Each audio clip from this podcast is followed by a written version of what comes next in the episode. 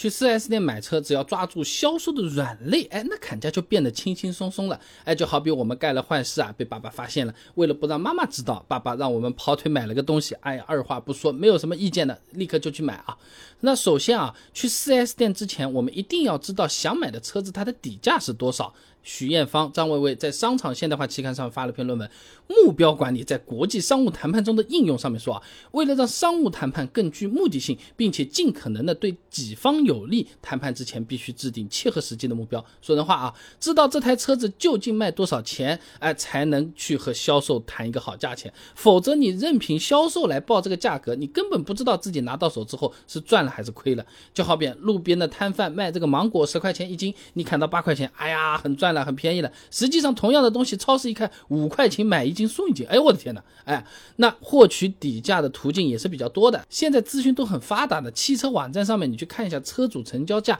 有些地方啊，那发票都贴出来，这种假不了吧？论坛啊、短视频平台啊、车友群啊，都都是有的。那么除了裸车价是多少，我们还要搞清楚上牌费、手续费、精品装潢费和车价直接相关的这些费用，甚至是有没有可能会存在什么绑定销售、今天天气好。费给你开门热情费，朝你笑一笑费等等等等，都一共哪儿多少钱要看啊。另外呢，我们还需要搞清楚车子的具体信息啊。你比如说这个车子的动力数据、空间多大、有哪些配置区分、竞品车型的优劣势、竞品价格等等等等。哎，也就是键盘车神，我们当一回也是有必要啊。为了买车啊，那么赵霞在商业研究期刊上面也发了篇论文啊，《中国商务谈判行为分析》上面说啊，对于卖方人员来说呢，他所面对的谈判对手呢，经验值是非常丰富的时候呢，卖方的合作态。态度会增强，会采用解决问题倾向的这个谈判策略，什么意思啊？呃，就是这么说，你啥都不懂呢，销售员呢就是把我们当猪仔了啊！你比如说价格上面，明明你网上看到的都是优惠两万块钱，销售员呢就可以忽悠你说。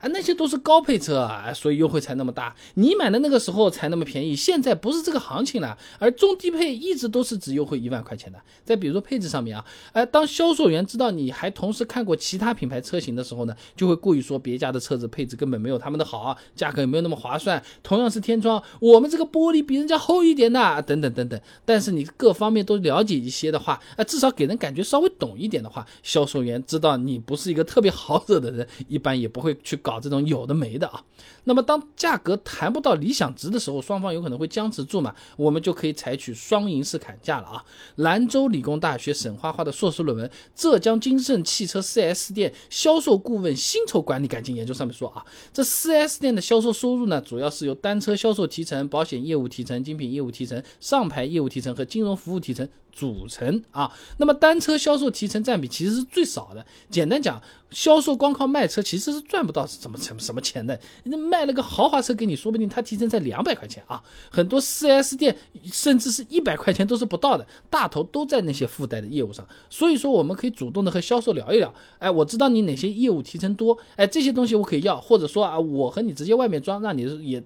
稍微赚点钱好了啊，哎，但是你这个车价你都不给我搞下来，不搞下来我找别家买，那那贴膜我也找别家买，保险我也找别家买，是不是？也就讲啊，你只要控制总价在心理目标以下，哎，给销售额外的一些好处，让他成为我们的盟军，哎。更有利事半功倍啊！那另外呢，如果是年终、年末、月底等等这些时机呢，哎，也可以用帮助销售完成销量目标的理由来进行一个砍价啊，还是参考前面的这篇硕士论文啊。哎，这家 4S 店的销售每个月都有基础销售目标及阶梯式销售目标，如果该月达不到基础销售目标呢，是取消所有的奖励的；达成基础销售目标的情况下，多卖出七台。九台、十一台都有一个阶梯式的奖励，啥意思啊？就这个月销售员啊，他的确是销售挺差的，咱们也就不管了。但如果说他还差再卖一台或者再卖两台，就达到九台的那个奖励了，哎，那他就可能尽自己的努力，想要冲个量啊，多卖一点。我们就可以以这个东西为筹码来谈谈价格。到月底了你不便宜，哎，你隔壁店卖一样车型的那个人他还差两台，他就有奖励了。我在他那边买有可能会更划算嘛？你反正吃饱了，你无所谓，对不对？哦不不不，我还想充十一台呢，就有可能可以聊啊。那么最后呢，就是我们在一家店里面用尽浑身解数啊，很有可能也是谈不到理想的这个价格的。那个时候我们不要死盯着这家店啊，毕竟呢，4S 店一般来说在同一区域、同一城市不会只有一家的，哪怕是周边城市提车也不是说不行，对不对？那我们就带着之前 4S 店的最低报价，哎，去另外几家 4S 店来谈谈看，谈的时候也和之前是一样的，一步步来，来探一下这家店的底啊。等到双方僵持不下了，我们再把别家的报价像打牌一样的打出来，某某店我。看过了，它是什么条件，优惠多少？哎，你怎么样怎么样？如果今天能达到什么样的效果，那卡在这里，钞票在这里，所有订车流程东西我都准备好了，钱我也准备好了，你看着办啊！这样货比三家全都去探个底，基本上也能确定哪家最便宜了。总的来说，买之前做足功课，给自己预设一个成交价，带着目标去 4S 店砍价是最重要的一件事情。一般来说的话呢，呃，4S 店的销售员为了做。业绩的话也是会配合我们想把这个东西卖好的，所以大家不要去误会 4S 店的朋友们，觉得哎老是要坑我们骗我们，哎他把车子卖的贵，他自己还是两百块钱提成，他何苦呢？还不如交你这么一个朋友呢。不要去冤枉销售员，销售员其实都比我们想象中的要良善的多的多了。但其实刚才说的那么多，很多朋友要在那边留言要要聊了啊，这些都是纸上谈兵啊，